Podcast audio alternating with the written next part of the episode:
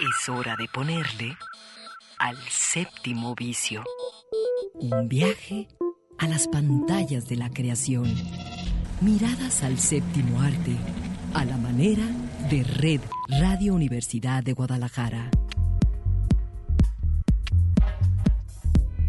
Bienvenidos.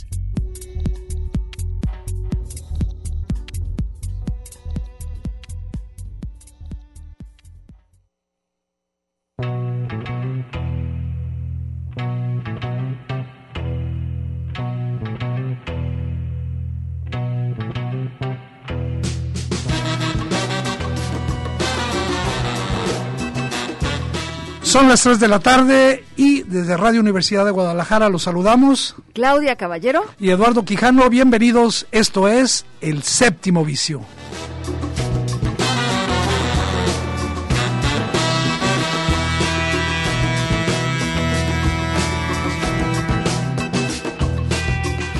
Y bueno, Claudia, hoy, como siempre, preparamos un programa que nosotros pensamos bastante suculento para todos los amantes del cine, de la producción audiovisual, y será un programa muy interesante porque eh, va a estar concentrado, así lo queremos, en la producción documental, un género, un asunto que particularmente el séptimo vicio ha venido tratando desde que se creó este programa hace ya 13 años y que siempre le damos un espacio creo, suficiente para que toda la producción audiovisual mexicana y del mundo tenga espacio aquí. Hoy vamos a hablar de eso, también vamos a hablar de lo que aquí lo hemos comentado, es probablemente una de las mejores películas mexicanas de la década y que ya se encuentra en circuito comercial, que ya está... Eh, eh, ya se puede ver en la cartelera y también de otras cosas. Pero tristemente tenemos que comenzar con una noticia que para compartir con ustedes.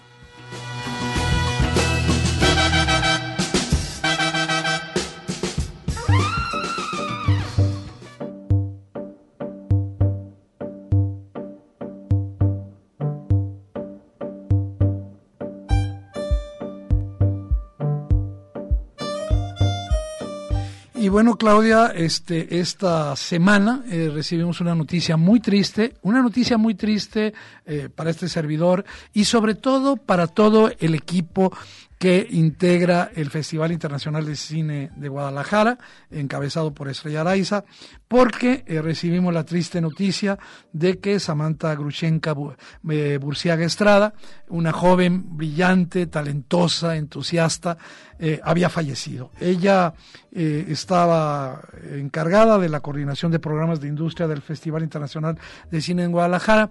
Yo tuve muy escasamente la oportunidad de tratarla, una vez que mm, de manera eh, cercana, y la verdad eh, lo sentí, me conmocionó siempre.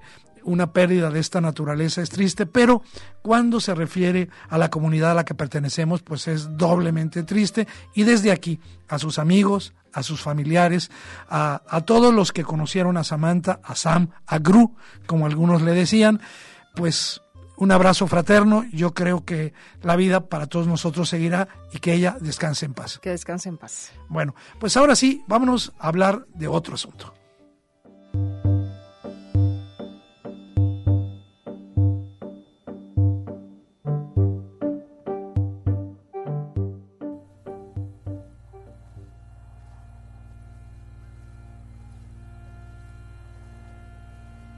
Se fueron una semana después. Ya pasaron dos meses.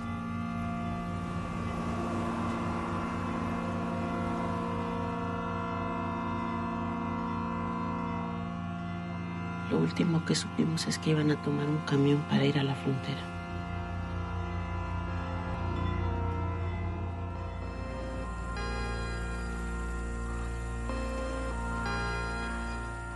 Cuando nos empezamos a enterar de las masacres de, San Fernando, de, los desaparecidos y que en ese momento había mucha violencia, sobre todo en el noreste, era como una especie de novela por entregas muy macabra, donde parecía que cada pieza de información que se nos iba dando nos daba un panorama de un México que era muy distinto a lo que yo creo que pensábamos eh, unos años antes de eso. A la línea se le han perdido varios camiones.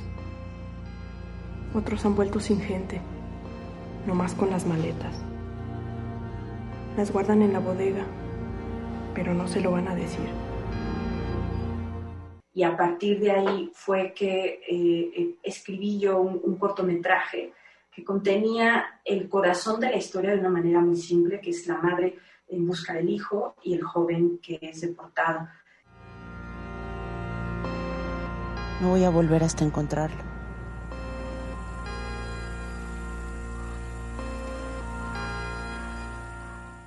Y en este sentido lo que procuramos es que el acercamiento a la violencia fuera más expresivo que, objetivo, más en la experiencia de los personajes que nos permitiera acercarnos a, las secuencias y a los momentos de horror sin, caer en falsas explicaciones, sino más en, esta experiencia que en el fondo es muy difícil poder hilar las causas. Gran parte de este problema es que las víctimas son revictimizadas y parte de esta revictimación es que son convertidas en, perpetradores de, de la violencia.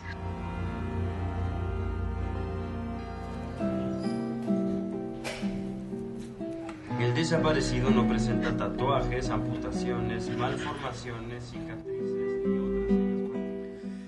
Pues escuchamos ahí eh, unos fragmentos de sin señas particulares, la ópera prima de Fernanda Valadez, eh, que, eh, como ella misma lo, lo, insinúa, es, desde mi punto de vista, una, casi una película de terror. Yo creo, y quiero insistir, eh, para quienes no la han visto, es que seguramente es una de las mejores películas mexicanas, no del año pasado, sino de, de hace muchos años, de por lo menos una década. Eh, la película recibió el premio de guion en el Festival de Sundance y fue la mejor película latinoamericana en el Festival de San Sebastián, película que ganó en el 2020 el Festival mm, de Cine de Morelia.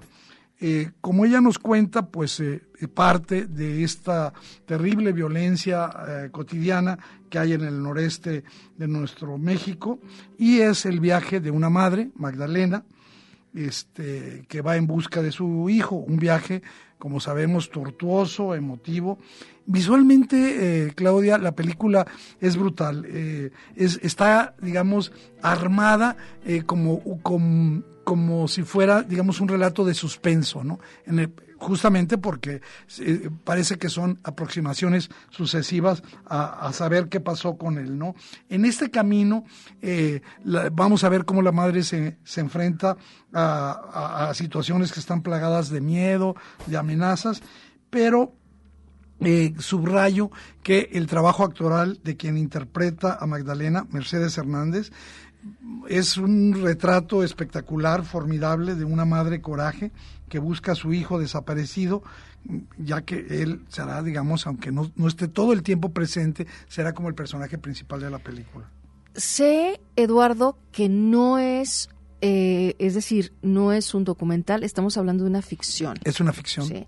Aquí el tema es lo parecido que pudiera representar para muchísima gente lo que se narra la historia tanto de esta mujer que está buscando a su hijo desaparecido em, y, todo y todos los personajes y sus historias que precisamente se van conociendo también ahí en esa tensión dramática del que está buscando y encuentra no lo que quiere encontrar o al que quiere encontrar, pero sí está encontrando pistas que son tremendas y que hoy en un México como el que estamos viviendo es difícil, ¿no? Que no te confundas eh, pensando en que esta historia fue real.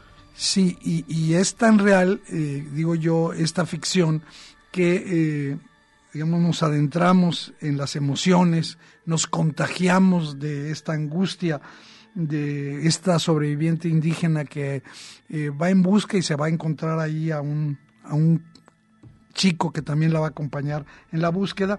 Pero aquí algo importante que hay que subrayarle sin señas particulares, la película que estamos comentando hoy y que se puede ver en varios cines de la ciudad, incluyendo la Cineteca de la Universidad de Guadalajara, es que digamos, el ensamblaje formal, el ensamblaje estético, mantiene en todo momento, eh, digamos, eh, cargado de, de, las emociones y sobre todo de un respeto muy profundo a la tragedia que eh, está retratando los distintos personajes incluidos en la historia. Sí, como comentas, el, tono es casi documental, eh, con una precisión en el recorrido de la protagonista y eh, yo diría, sacando elementos eh, formales que recuerdo, enfocándose en los que en lo que sucede durante el recorrido. La vamos a ver mucho los pies y las espaldas, porque como enfatiza este chico que la acompaña, todos nos parecemos de espaldas y, ahí todo se parece, ¿no? Eh, el final, en el final, nos va a acercar al infierno que significa esto, un infierno, lo subrayo, casi literal y eh, una sorpresa este, que estoy seguro que a más de alguno le puede parecer un poquito exagerada, pero a mí me encantó ese elemento poco mitológico que pone, ¿no? Elementos místicos y religiosos que estuvieron presentes durante el desarrollo, pero que emergen de una manera visual muy poderosa y, digamos, la presencia demoníaca que es no solo simbólica, sino que está presente en Sin Señas Particulares, una película que no me cansaré de, de, recomendar, de invitarlo, no porque, digamos, tengamos que sufrir eso, sino porque vamos a reconocer, vamos a sentir empatía con los sentimientos, con las emociones, tanto de quienes buscan como de quienes son buscados. Qué bueno, eh, Eduardo, que haces hincapié en esto. Habrá quienes tenemos así reserva con ciertos temas a los que sí queremos, pero no queremos verlo en pantalla, no sabemos de qué manera lo van a tratar eh, para que justo no, no represente algo que vaya a ser la experiencia de ir a sufrir al cine. Entiendo todas estas razones eh, que nos has dado para sin señas particulares y quiero hacer nada más aquí puntual que el día de hoy, por ejemplo, en Cineforo, de UDG pueden encontrar esta película en el horario de las 8.30 de la noche y mañana domingo a las 3.45.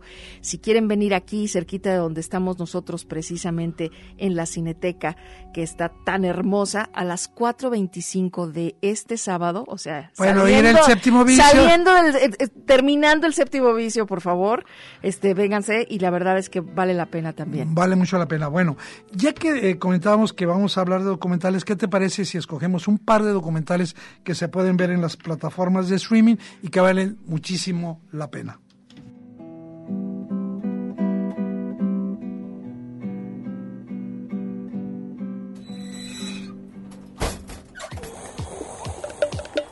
El séptimo vicio. Mirada encendida en imágenes múltiples.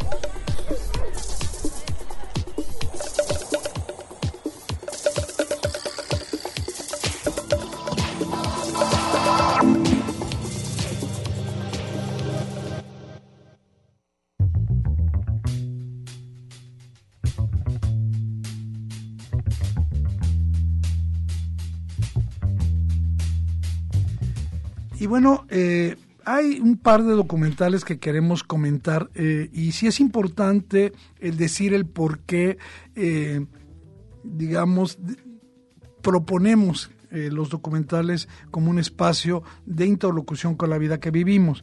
no, no, quiere decir que estas propuestas que hacemos no sean también entretenidas, que no sirvan también como un espacio eh, para que nosotros nos carguemos de otras eh, miradas, de otras situaciones, que conozcamos el mundo. Lo que sucede con el trabajo documental es eh, que, desde mi punto de vista, está encajado más cercano al mundo en el que vivimos, el que, el que necesitamos reconocer a sus angustias, a sus pensamientos. Entonces, por eso vale mucho la pena. Y quiero comenzar con uno que se encuentra en la plataforma HBO Max, que fue la primera película rumana nominada a los premios Oscars en dos categorías. Participó, algo excepcional, en la de mejor documental, pero también participó como mejor película internacional y me refiero justamente al documental Collective.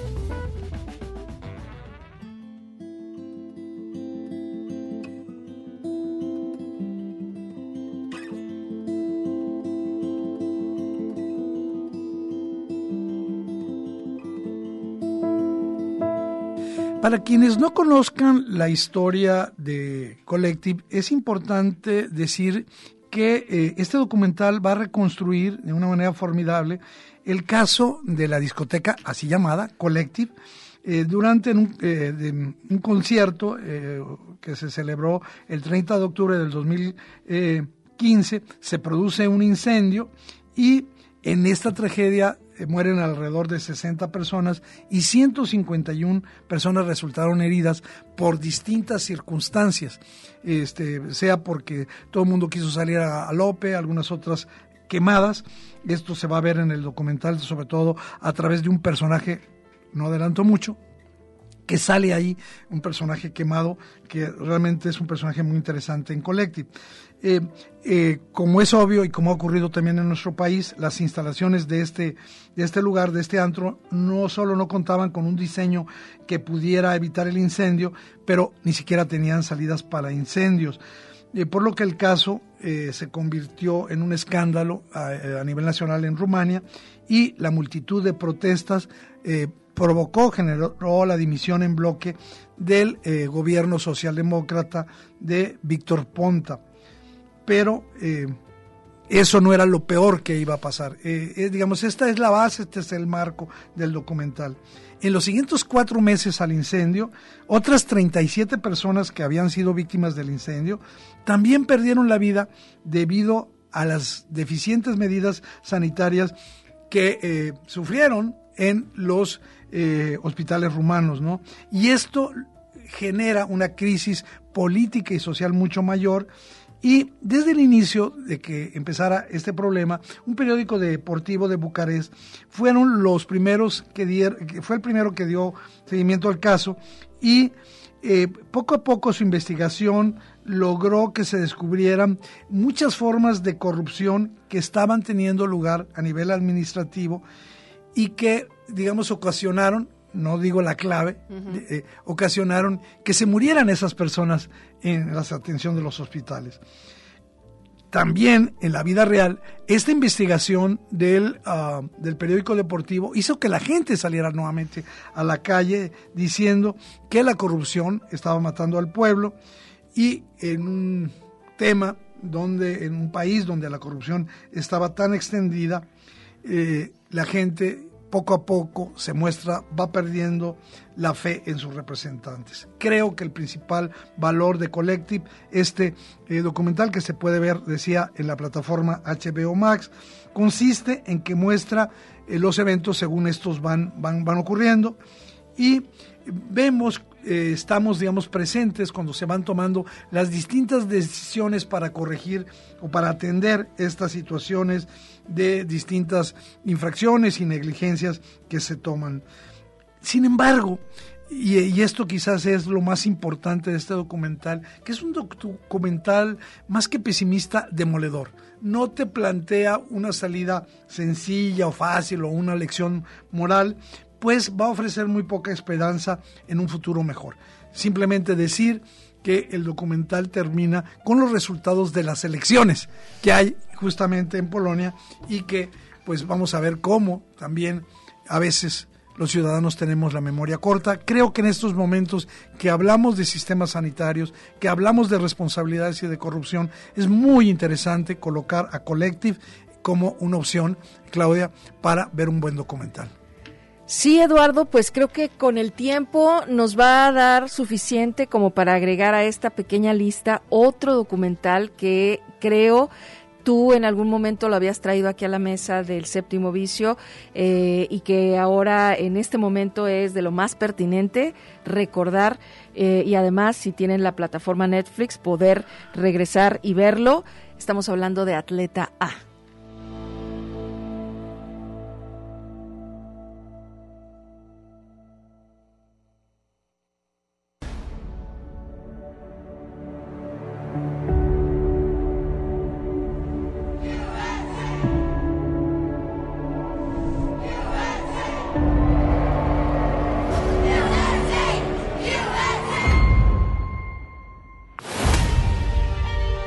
Nasser had been the team doctor for USA Gymnastics women's program for 29 years when we got these allegations about him. We love winners in this country, but this notion that we would sacrifice our young to win disgusts us. When we knew there was a sexual abuser, we would never say anything.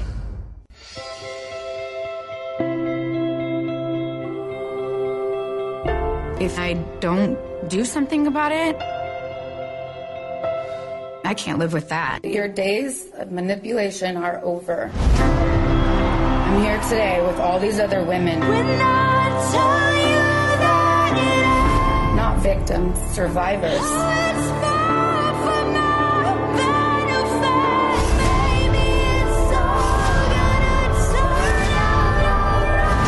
We have the power now.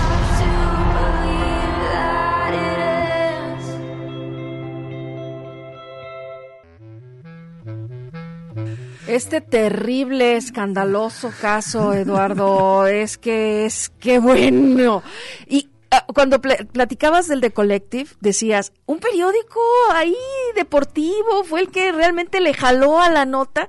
Este del que vamos a hablar también fue un caso que tuvo la exposición gracias a un pequeño este sala de redacción, Eduardo. que decidieron eh, acusar al médico eh, Larry Nassar. Así es. Eh, un hombre que durante 29 años como médico de distintos equipos de nacionales de gimnasia de los Estados Unidos, pues había abusado sistemáticamente de niñas. En estos momentos en los que se está hablando de la enorme presión que tienen las atletas, los atletas olímpicos, los atletas de alta competencia y cómo esta tensión prácticamente transforma su vida y los mantiene en situaciones muy angustiosas, creo que ver este documental nos va a hacer entender eh, porque no solo vemos el asunto de la violación, sino los enormes sacrificios que tanto los atletas, las atletas tienen que hacer para llegar a esos niveles. Sí, Atleta A, este documental eh, que dirigen los cineastas eh, Bonnie Cohen y John Schenk de San Francisco, es o puede ser para mucha gente exasperante, eh, les va a dar rabia, frustración, pero nos va a ayudar a entender estas situaciones del deporte que justo se están discutiendo en estos últimos días. Eh, el, ver a estas valientes víctimas que, que en realidad la jueza en el momento que da el veredicto y que aplica la sentencia dice no son víctimas, son... eh, eh, Sobrevivientes. Son sobrevivientes. Fíjate. Claudia, que lo dices muy bien. Creo que lo más importante es que nos muestra la historia a partir de la solidaridad con las niñas abusadas. Es una historia detrás de la historia. Atleta A, también ya habíamos comentado Collective. Es momento que hagamos nuestro primer corte. Vamos escuchando, recordando esta enorme canción eh, interpretada en la, ver- la canción de Beck en la versión de Charlotte Gainsbourg.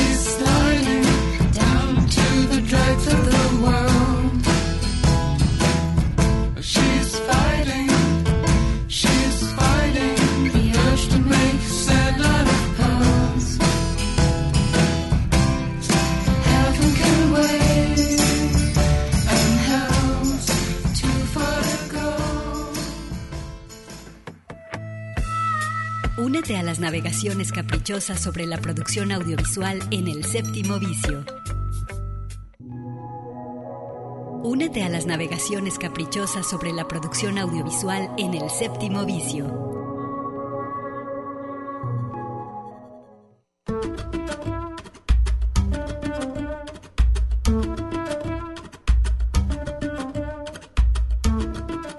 Regresamos al séptimo vicio con muchísimo gusto, ya que hoy tenemos aquí presente en nuestro programa a un gran amigo, probablemente uno de los eh, cineastas, uno de los documentalistas más reconocidos dentro y fuera de México. Y de veras, la verdad es un gusto tener eh, aquí a Everardo González. Everardo, bienvenido al séptimo vicio.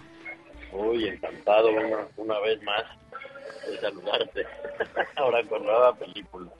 Sí, este, bueno, pues más que con nueva película, yo quiero comenzar, Everardo, si me permites. Eh, pues eh, mm, son un poquito menos de, de, de 20 años, pero quizás desde que empezaste con tus cortos en el, en el CCC, pues ya, ya serían 20 años, pero desde el, 20 dos, años. desde el No, yo empecé a 2003, filmar la canción Pulque en el 2000. en el 2000, así es, se estrenó en el 2003. Bueno, en esos 20 años, en esos 20 años de ahí hasta Yermo, este, eh, estas películas, esta, es- tu trabajo está presente en la retrospectiva que está presentando la Cineteca del Festival Internacional de Cine Guadalajara, la Cineteca FIC, también en la Cineteca Nacional en México y en el Cineforo de la Universidad de Guadalajara. Es decir, eh, durante este periodo de, de tiempo, Everardo, eh, la situación del documental, su uso social, se ha transformado, desde mi punto de vista, radicalmente. Su lugar como herramienta de socialización de los asuntos públicos, la emergencia y la construcción de nuevas audiencias. Desde luego hay un montón de nuevas miradas ciudadanas a la vida y sobre todo un incremento exponencial eh, de eh, documentales, ¿no? Yo son algunos de los elementos que veo ahí. ¿Cómo ves este panorama de la producción ahora que se está haciendo esta retrospectiva de 20 años de tu trabajo? Fíjate que es interesante lo que preguntas, porque sí, definitivamente que ha sido un privilegio no bajarse de la ola por casi 20 años. Eh, sí, sí me ayuda de alguna manera, y, lo he hecho muchas veces, tratar de reflexionar hacia dónde va el documental o en qué ha cambiado. Fíjate, yo soy una generación que le tocó un género, vamos a llamar, definirlo como tal, muy despreciado que tuvo que abrirse espacio, pero que dependió mucho de su generación para volver a darle al documental sus atributos cinematográficos y volver a conquistar las pantallas grandes, los circuitos de cinematografía y empezar a encontrar los méritos. Yo creo que hoy ha cambiado un poco la perspectiva del documental y volvió un poco a su origen contestatario, en donde el documental es básicamente una herramienta para alcanzar un fin, a veces político, a veces de intención ideológica, lo que sea, o a veces de denuncia, pero que no es más que un fin. Para mi generación, la película era el fin.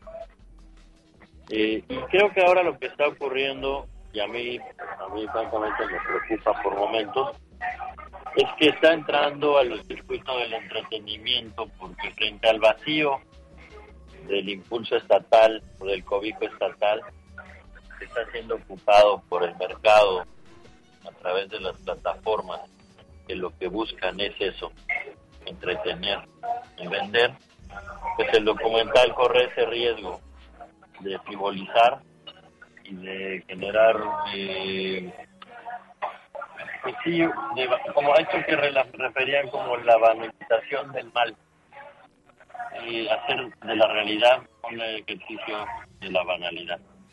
No Es- quiero decir que sea general, me explico, ¿no? Pero, pero creo que eso es un poco lo que hay que cuidar, que no ocurra. Eso sin contar quién será el dueño de los patrimonios fílmicos en el futuro. Sí, tienes razón. Y yo creo que algo que tenemos que señalar ahora, sobre todo revisando, eh, digamos, eh, tu propia obra, que ya lo haremos en un momento más, es que eh, lo que esto que tú llamas la banalización es una especie como de productos temáticos, ¿no? Ad hoc de, de que están atendiendo o supuestamente eh, diversas problemáticas, este eh, feminismo, eh, revuelta social, lo que sea, ¿no? Pero ya, ya ya vienen empaquetados, ya vienen condensados, yo digo vienen pasteurizados para eh, que una vez que se vean se olviden. Y creo que parte, olvides, Lalo, perdón que te interrumpa, sí, no solo vienen empaquetados, van dictados por las agendas del lugar de origen de las corporaciones. Sí, y creo que tu trabajo, y ahí nos empezamos a involucrar, eh, eh, algo que, una característica, eh, y estamos hablando ya, digamos, de, de obras puntuales, eh, es que, y algo que me parece muy interesante de, de- de casi todos tus trabajos, yo creo que por ahí hay una excepción, es que son los personajes quienes cuentan... a su manera, su historia, que también me parece que es la historia de, nuestro México, de sus flagelos, también de, de sus emociones, ¿no? Y, y, creo que lo que nos cuentan tus personajes, desde la canción del pulque, yo diría que hasta la libertad del diablo, es la manera en que son afectados, desafiados por la corrupción, por una violencia que cada vez es más agobiante, por injustas estructuras sociales y yo creo que hasta por la naturaleza. Son personajes que, y aquí empieza ya un poco la pregunta o el comentario para ti, que yo los veo situados en los márgenes, ¿no? Que parecieran confinados a universos de los que buscan escapar, pero, y, y lo hacen con todas la, las ganas, con toda la humanidad, pero parecen atrapados. ¿A partir de qué elementos eliges y construyes estos personajes que parecen como enjaulados? Sí, yo creo que ahí es donde está contenido el drama el drama humano está siempre muy de la mano con lo que se le opone al ser humano. Y a mí definitivamente que no solo en las películas, la vida cotidiana, la gente con la que logro compenetrarme más, logro tener una relación más estrecha es aquella que la que las cosas se pusieron. No necesariamente logró superar la oposición, pero la idea de querer trascender frente a lo que se te opone es algo que a mí siempre me ha, interesado de las personas. Pues, Yo creo que el hecho de que las películas hablan de eso es que es con esas personas con quienes yo me entiendo. No, no es una búsqueda como muy consciente, es como ubicar con quién va a conversar uno más de manera más fluida y con quién no. Entonces, pues coincide la gente con la que me comunico, pues tiene muchas oposiciones enfrente, pues. Y, y fíjate que, eh, Everardo, eh, sobre todo y, y, y partiendo, digamos, de un documental como Cuates de Australia, que nos habla de una situación que parecería, digamos, eh, demasiado conocida, que es por supuesto, las penurias que pasan muchísimas poblaciones de México por la falta de agua, de agua potable, eh, de, agua simplemente para, para los servicios básicos, y cómo esta comunidad eh, hace todas las estrategias, vive, se reproduce, sueña, se pelea, este, pero son personajes que nos los vuelves, eh, diría yo, desde unos márgenes eh, casi entrañables, ¿no? Yo, yo recuerdo con gran afecto esa, esa película, igual que podríamos recordar otro personaje, que no por ser un calavera, un malandrín, Alcarrizos, ¿verdad?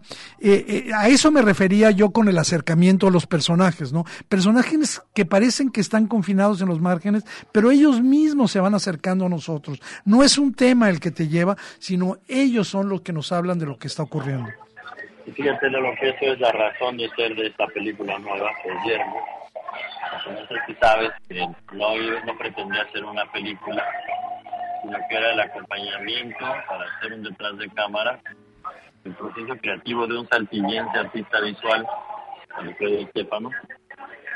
Pero lo que yo empecé a encontrar como problema es que su relación es con el paisaje y no con las personas yo inevitablemente como cabra tirando al monte empecé a establecer relación con las personas y vi que había una contradicción frente a lo que me habían pedido hacer con lo que ya estaba haciendo. Entonces, eh, tiene mucho, es eso mismo que comentas, es lo que realmente le debo yo al hecho de hacer esta película. Está, está, está presentando ahora. Sí, estamos hablando aquí en el séptimo vicio con Everardo González. Eh, hay una retrospectiva de prácticamente toda su obra, eh, Claudia, en eh, aquí en, en, Guadalajara, en dos salas, está también en la Ciudad de México. Eh, por cierto, hoy a las eh, seis de la tarde se puede ver en la Cineteca de la Universidad de Guadalajara uno de tus más celebrados, eh, más tremendos documentales, desgarrador, oscuro, este, pero al mismo tiempo yo diría este, que, que habla de, de una manera tan, tan directa de lo que ha sido nuestro México en los últimos años, que es la libertad del diablo, y mañana eh, tendrás la oportunidad de eh, compartir eh, con quienes asistan a la, a la Cineteca eh, eh, la presentación de Yermo, donde vas a estar comentando tu película, ¿verdad? Así es, así es. Fíjate que con respecto a, a, a Yermo, yo tengo alguna pregunta, eh, porque mm, dices que se parece y sin embargo yo creo que es, es un poquito casi al revés. Déjame a ver si me puedo explicar, Everardo. Yo cuando vi Yermo, eh, eh, y me, me, regresé a esa serie de debates, a veces un poquito tontos, pero, pero que se han presentado sobre las muy difusas fronteras de lo que es el cine documental, ¿no? Dónde comienza, dónde acaba.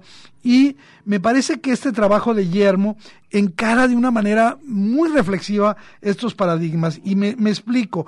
Tú vas a distintos desiertos del mundo, no, no, sabemos nunca exactamente cuáles son uno y otro, lo podemos quizás adivinar después, pero los personajes que encuentras eh, son ellos los que, eh, sobre todo eh, a través de lo que ellos van a platicar, nos dicen cómo cómo se, cómo se quieren mostrar ante ti, ¿sí? No es, no es cómo tú los vas a tomar, cómo tú los vas a registrar, sino cómo ellos modifican eh, su comportamiento para presentarte, ¿no? Y esto a mí lo que me dice es que esa otredad que siempre está, eh, digamos, en la búsqueda de cualquier buen documentalista, mostrarnos al otro en su complejidad, en su situación, se nos regresa con una especie, diría yo, de, de espejo de semejanzas. A lo mejor eh, tú tienes como autor una, una visión diferente de Yermo. No, justo eso, es de lo que se trata en su esencia Yermo. El escenario es el desierto, la gente del desierto, las tramas tienen que ver con enfrentar la vida, con los vínculos familiares, pero la mirada autoral tiene que ver exactamente con lo que está refiriendo, porque eh, fue un descubrimiento que el material trajo. Eh, y te cuento un poco la anécdota. Yo filmé por cinco años desiertos en todo el mundo y a su gente, sin entender qué estaba haciendo ahí ni qué decían ellos cuando hablaban con. La gente, al saber que yo no entendía lo que hablaban, hablaba de, con total libertad. Y de lo que hablaban era de mí como un forastero entrometido, como una persona a la que no entendían. En el fondo es de alguna manera una, un lado B de la etnografía audiovisual. Así es. Que pretende de alguna manera acercarse a mirar al extraño, al exótico. Y la película Yermo lo que nos hace ver es que lo exótico y lo lejano vamos a ser nosotros. Siempre va a depender del punto de vista de quien nos mira. Es, es, premisa, literalmente, como bien lo dice.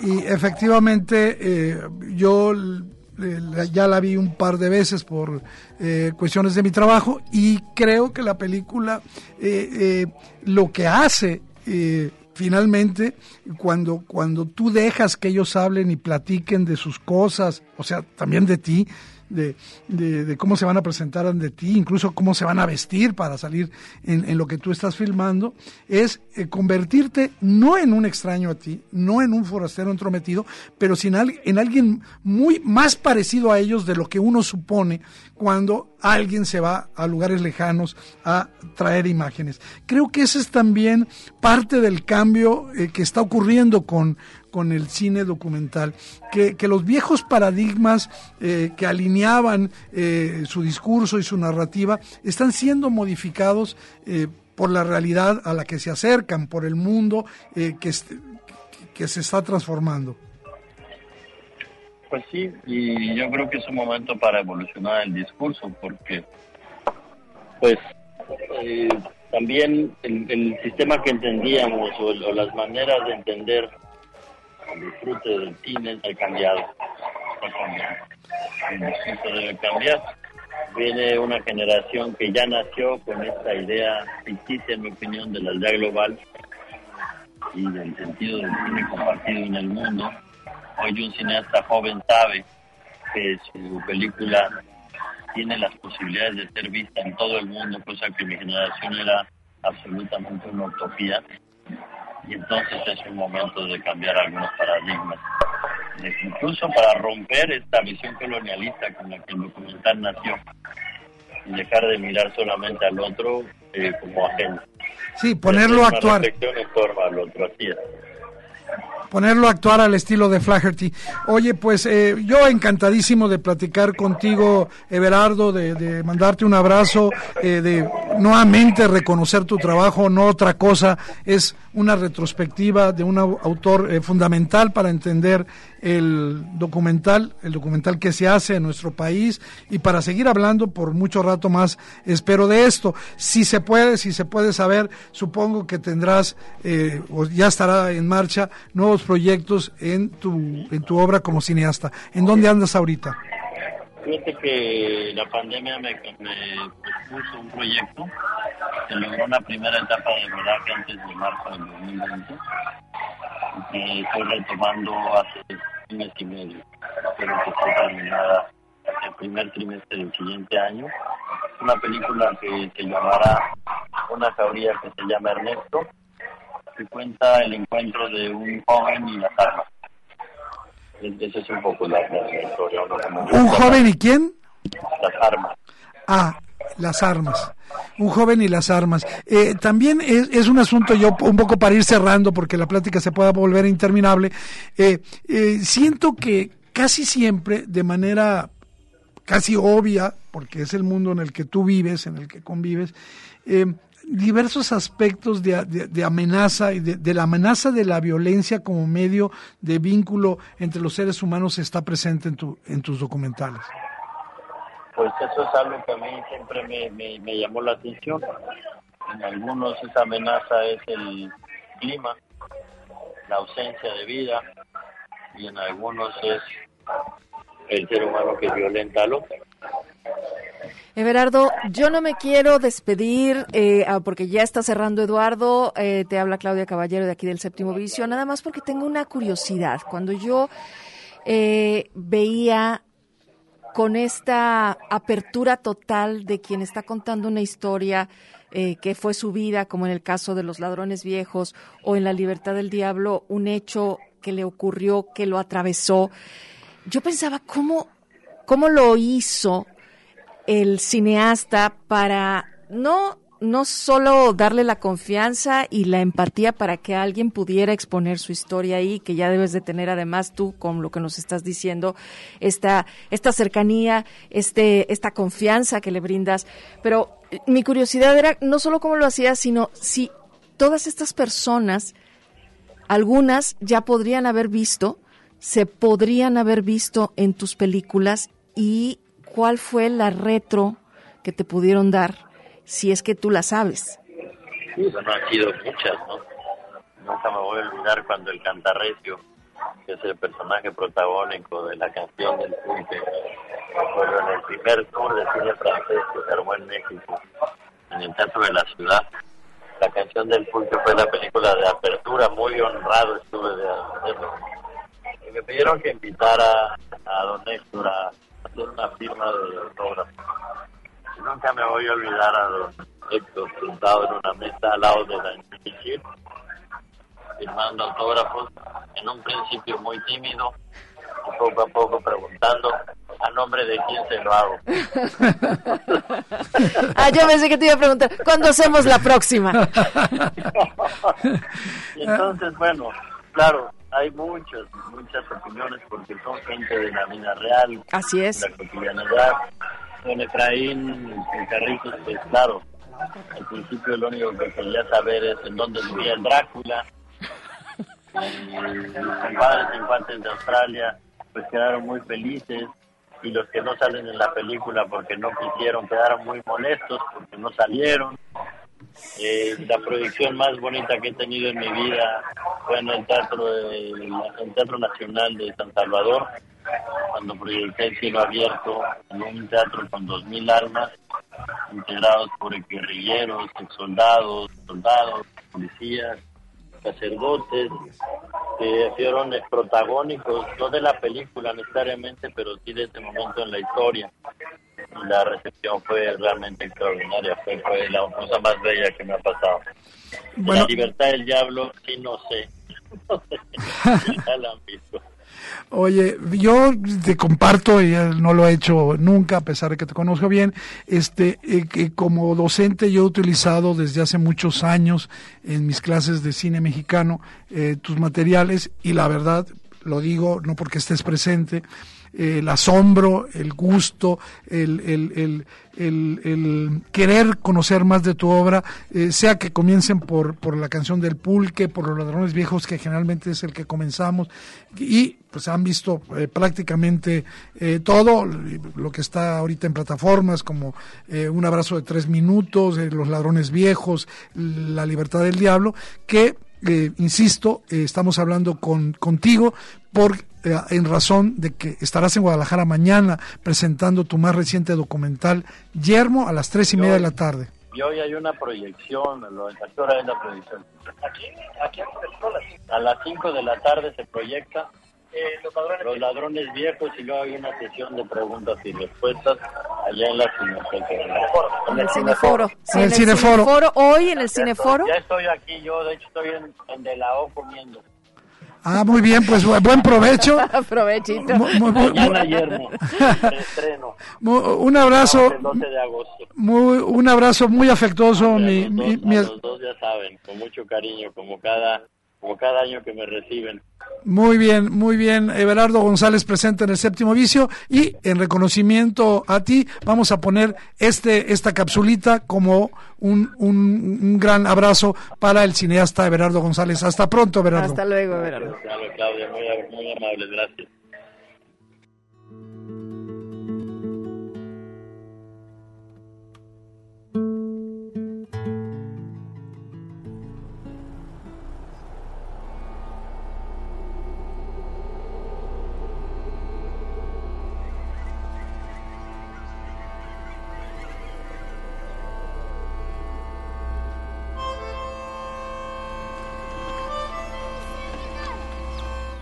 Creo que vale tanto la pena el cine documental en el mundo porque nos permite conocer las maneras de interpretar y de ver la realidad de muchas personas. Soy reportero.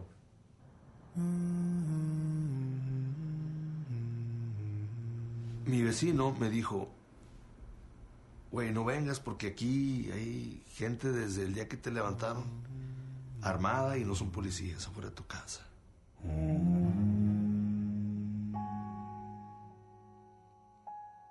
El documental es una herramienta de transformación, un mecanismo de denuncia, una herramienta de memoria.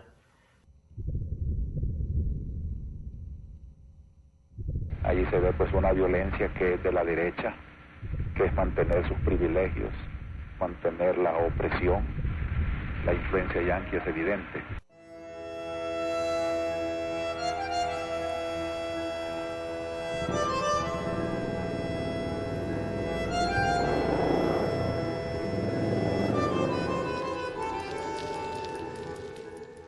Lo que sí creo es que el documental ayuda a conformar nuestra identidad y por supuesto nos ayuda a preservar nuestra memoria en la historia. No puedo pensar en esas personas como mis iguales en esas condiciones, en esos momentos. Y sin embargo, seguimos siendo de la misma especie. Nos va a recordar cómo hablábamos, Dios es el que manda el agua. Él sabe por qué no ha mandado el agua. Soy chacal con calavera, ¿no? Así decimos. nos va a recordar cuáles eran nuestras preocupaciones, en qué soñábamos, cómo se desenvolvían las sociedades. Llegaron dos que nos estaban cuidando y en voz baja dijeron, ahorita los vamos a matar.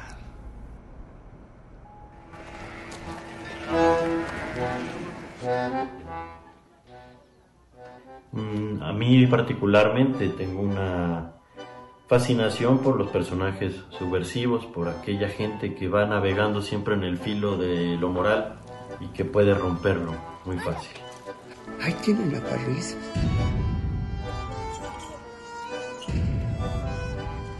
Siento que es como dejar un sobre en una máquina del tiempo que un día será abierto por otro cineasta que deconstruirá lo que yo hice, que le dará otra interpretación y otro sentido y que construirá una nueva pieza, como vaya a ser en ese momento, para ser compartida por otros.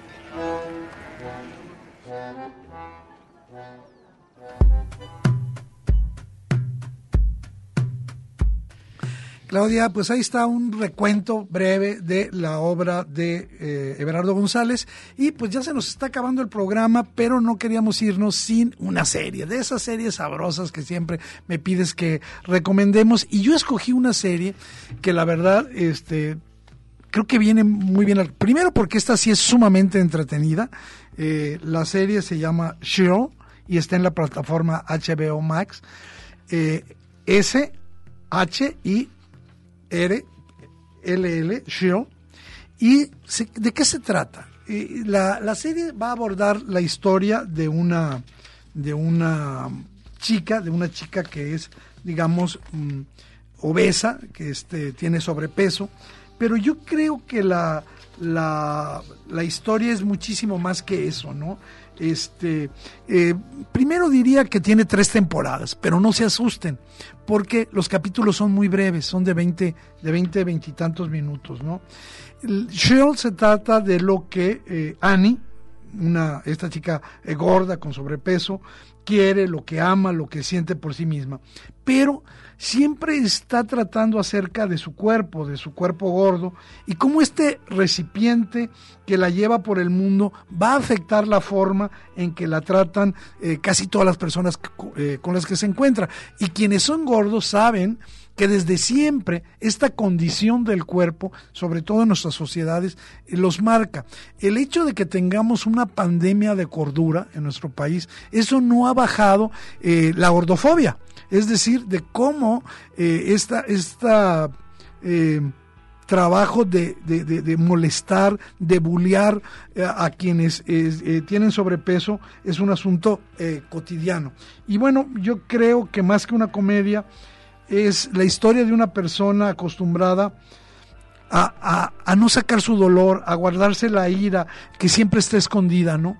Y, entonces, eh, al mismo tiempo que es cómica, eh, que tiene, por ejemplo, eh, un gran acercamiento a, situaciones sexuales, por ejemplo, de sus deseos, de cómo lidia con un novio que es un perfecto idiota para todo, un, eterno adolescente, es una historia eh, que cada capítulo la vamos gozando más. Yo ya terminé las dos primeras temporadas, te lo digo. Picado, qué bárbaro. Pero es que son muy chiquitas, son muy chiquitos los capítulos, pero bueno, ahí está el comentario. Pues sí, para quienes son además este seguidores de este programa Saturday Night Live. Ah, pues ahí Ella es parte de su participación es recurrente ahí en este elenco del programa de ah, televisión. Heidi, Heidi Bryan se llama ella y es, es una gran cómica, todo la, la serie la carga ella y yo diría de una manera asombrosa. Eh, y también yo diría que se trata de los asuntos de la aceptación de uno mismo. Quiero cerrar esta mm, recomendación eh, de Sheo diciendo que es, es, muy inteligente porque no busca personajes en blanco y negro. Incluso los más detestables, ahí como su jefe, que es eh, un hombre gay que sabe lo que es ser tratado como otro, también la juzga y la humilla. Es decir, vemos que la gente a veces es horrible y correcta, maravillosa y equivocada, abusiva, tierna, cariñosa y egoísta. No, no vemos eh, personajes en blanco y negro y eso creo que le da una densidad al show que muy pocas series de entretenimiento tienen, por eso la recomiendo. Una de las escritoras de la serie, Eduardo, es Lindy West que es ah, también comediante y activista estadounidense. Ella colabora en The New York Times y bueno, pues sus temas, ya sabes, cultura popular, feminismo, eh, y este movimiento que es como tal ya nombrado de aceptación gorda. Así es, eh, esa es una línea. También está eh, todo el mundo, digamos, de la, digamos, de la visión de género gay LBGTI que está presente con varios personajes que salen en Shiro. Bueno, el programa de hoy, el séptimo vicio, creo yo muy contento de haber tenido la oportunidad de conversar como cada sábado contigo, Claudia. Gracias, Eduardo. No, bueno, pues armaste un programa fabuloso. Creo que tuvimos de todo. Alejandro en los controles de audio que nos apoyó, por supuesto, para que se escuchara todo a tiempo y en su momento.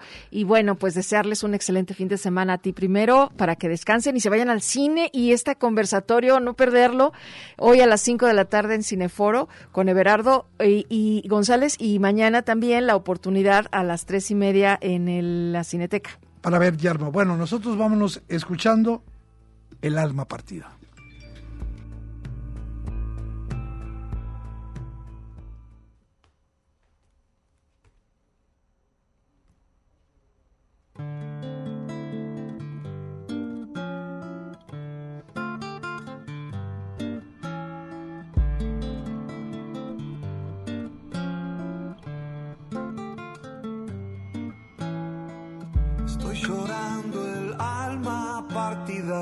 Estoy llorando sin esperanza, llorando con fiebre y con... El séptimo vicio. La cultura del cine en imágenes sonoras. Un viaje a las pantallas de la creación. Escúchanos todos los sábados desde las 3 de la tarde. Hasta la próxima.